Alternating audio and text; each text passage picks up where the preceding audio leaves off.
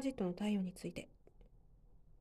今回から最終シリーズである太陽についてお話しするんですが今日は簡単にねトランジットの太陽の意味についてお話ししておきたいと思います。放送ではまたいつものように1ハウスから12ハウスまでお話しした後に、えー、細かくね見ていく形になると思います。えまずね太陽っていうのは私たちの、えー、身体にとって、まあ、エネルギーシステムの非常にね重要な役割を果たす天体であると考えられていますから、まあ、健康活力について太陽は司っていますよね。えそしてもう一つ太陽といえばですよ、まあ、こう私はあの男性女性という他にもねあの男性性女性性を持った人っていうふうにお話ししてますけれど、まあ、一般的に男性あるいは男性性を持った、ね、人を表すことが多いので、先生術でね言うところのアフリクションに当たった時は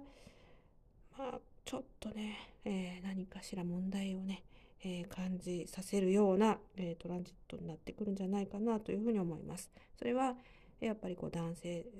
あるいは男性性を持った人との間に起こりやすいということですね。そしてですね、えー、一番これ皆さんお知りになりたいかと思うんですけれど例えばこう冥王星のトランジットとこの今回からお話しするトランジット太陽とえ何が違うのということで全くねあの種類の違うっていうふうにお答えするしかないんですけれど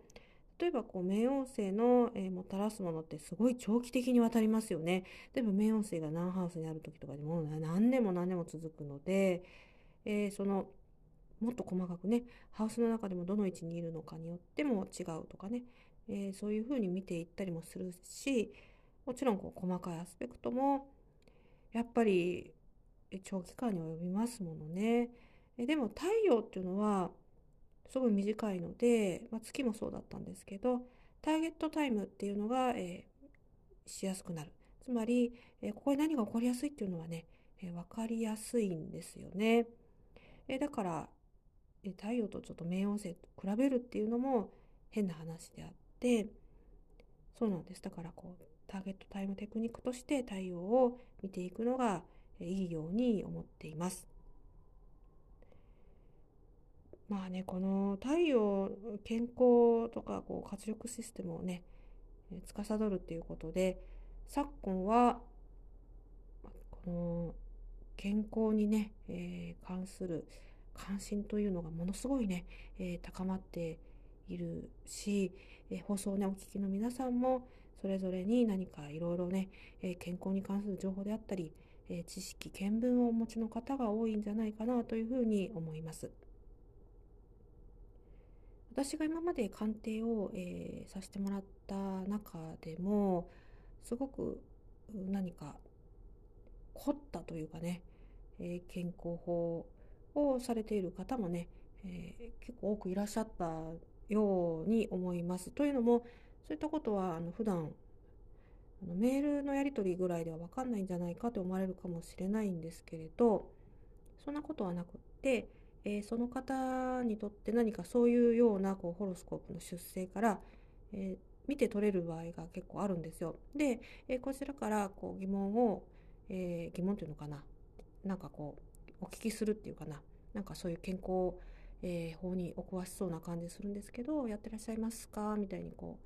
うメールすると「はいそうなんです。こういうことをやってます」っていうような答えがね、まあ、ほぼ100泊100 100中え返ってくるような感じが今までねあの手応えとしてはありました。で私なんかはね全くそういうの無知の中の無知でして前ねブログでも書いたんですけれど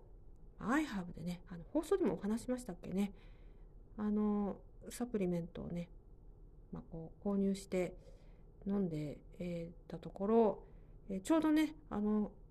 体調不良というかあのコロナじゃないかみたいな感じで熱が出たんでね、えー、いろいろあった時に、まあ、そこの病院にたまたまね検査に行ったところで何かこう病病気のね疑いがあるんじゃないかということを言われてしまってでまあちょっとね吸ったもんだあって、まあ、一応ね大学病院の方でも検査したんですけど最終的にはねあのその、えー、iHerb で購入したただのサプリが、えー、体に悪さをしていたではないかということになりましてそしてそれを飲むのはもうやめたところ元通りの元気な体になったという低たらくなんですよ。えー、ですから本当に無知もいい加減にしろっていうところなんですよね。であとあの重曹クエン酸ってすごい流行ってますよね。もう2年ぐらい前からねすごいこう情報耳にするんですけど私個人的に言うともうそのなんかこうみんながこう飲むだいぶ前あれ何年ぐらいですよね。2015年とか6年ぐらいに重曹クエン酸が体にいいって聞いてあの飲んでたことあるんですよ。あの風呂上がりとかに。だけどねなんかあの私に限った話なんであの皆さん無視してもらっていいんですけど途中からなんか胃の調子がおかしくなりましてでもともと胃腸すごい強いんですよ。あの弱いタイプじゃないのにあのそういう風になってやめちゃってで残りに結構こうジュースを余るじゃないですか。あのクエン酸も。で、